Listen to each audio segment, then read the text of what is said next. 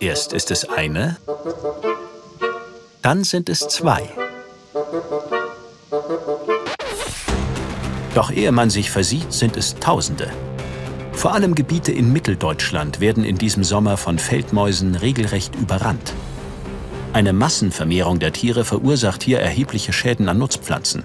Für die Landwirte bahnen sich schwierige Zeiten an. Wir stehen jetzt hier gerade in einem sogenannten Mäusekessel auf ca. 20, 25 Quadratmeter, haben hier die Mäuse doch bereits erheblichen Schaden angerichtet. Das erreicht sehr schnell äh, fünf- und sechsstellige Geldbeträge. Denn man muss wissen, die Pflanzen, die wir hier ins Feld gestellt haben, äh, die Rapsbestände, die sollen eigentlich bis zum nächsten Sommer wachsen und würden nächstes Jahr geerntet werden. Das ist hier nicht mehr möglich. Die Rapspflanzen, die einmal von den Tieren äh, abgefressen wurden, aufgefressen wurden, äh, werden sich nicht mehr erholen und führen natürlich sofort zu ähm, Ernteverlusten. Die Zahl der kahlgefressenen Mäusekessel auf den Feldern nimmt rasch zu. Im schlimmsten Fall muss der Bauer so ein Feld sogar komplett aufgeben.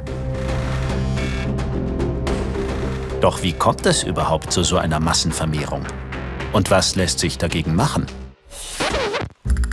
Mit diesen Fragen beschäftigt sich Dr. Jens Jakob am Julius-Kühn-Institut in Münster. Er ist Nagetierexperte und kennt die Lebensgewohnheiten der Feldmaus genau. Die Feldmaus ist die typische Art ähm, für Steppen, für Grünländer und dann eben auch für Ackerflächen. Die kommt ursprünglich aus Asien und ist ein typisches Steppentier, das einfach mit den Habitaten, die wir hier schaffen, durch die landwirtschaftliche Umwelt eben sehr, sehr gut zurechtkommen. Warum die Mäusepopulationen im Abstand von drei bis vier Jahren immer wieder geradezu explodieren, ist für die Wissenschaft allerdings noch immer ein Rätsel. Bei den Feldmäusen, die ja die meisten Probleme jetzt im Pflanzenschutz bereiten, äh, weiß man das gar nicht so richtig. Ähm, das wird seit ungefähr 100 Jahren schon beforscht, aber so den einzelnen Faktor, der wirklich ausschlaggebend ist, zumindest in Mitteleuropa, hat man noch nicht gefunden. Ein wesentlicher Grund ist das extrem hohe Vermehrungspotenzial der Feldmäuse.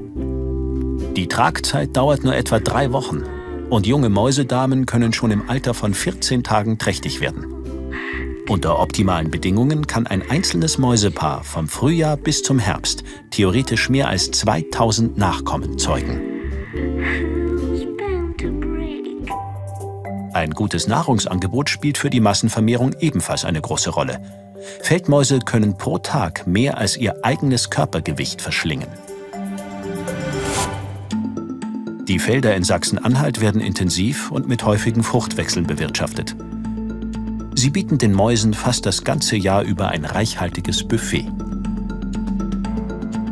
Auch die Festigkeit des Untergrunds ist wichtig. Im Gegensatz zu Sandböden etwa überdauern die Mäusebauten hier in den kompakten Schwarzerde- oder Lehmböden eine lange Zeit. Eigentlich halten natürliche Fressfeinde Mäusebestände klein. Und von den Feinden gibt es hier reichlich.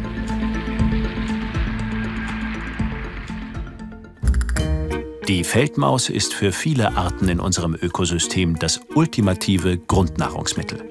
Nahrhaft und überall verfügbar.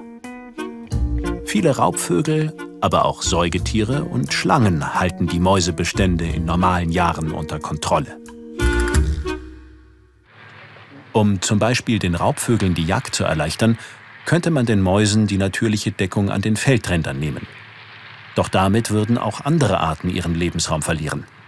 Und ab einem gewissen Punkt können die Jäger sowieso nichts mehr ausrichten.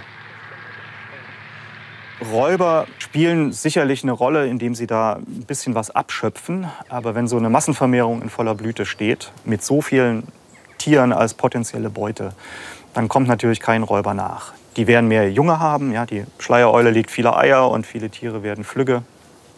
Aber eine, eine, regulative Wirkung, dass die, die Populationsgröße der Feldmaus nach unten gedrückt wird, die sehen wir bei den Räubern nicht.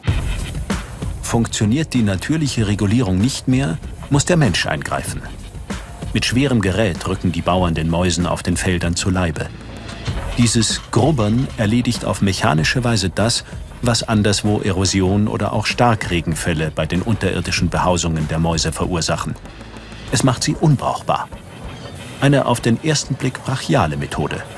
Doch die Erfahrung der Bauern zeigt, viele Mäuse ziehen sich einfach an die Feldränder zurück, wenn der Grubber kommt und fangen oft schon am nächsten Tag an, neue Tunnel zu graben.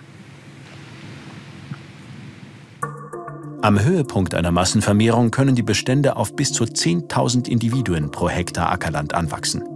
Bundesweit verursachen die Ernteausfälle durch Feldmäuse mehr als 100 Millionen Euro Schaden.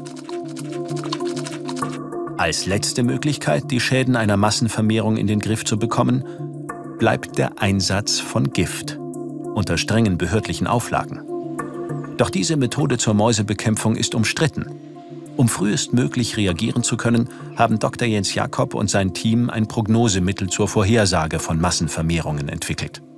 Wir streben mit den Prognosen an, dass wir den Landwirten oder auch den Beratern äh, im Landwirtschaftsbereich mit einigen Monaten im Voraus schon sagen können, ob es ein hohes Risiko gibt, dass so eine Massenvermehrung auftritt. Und das soll letztlich dazu führen, dass man zeitig eingreift. Umso wahrscheinlicher ist es, dass man die Populationsgröße unter den Schwellen hält, auf denen Schäden entstehen können.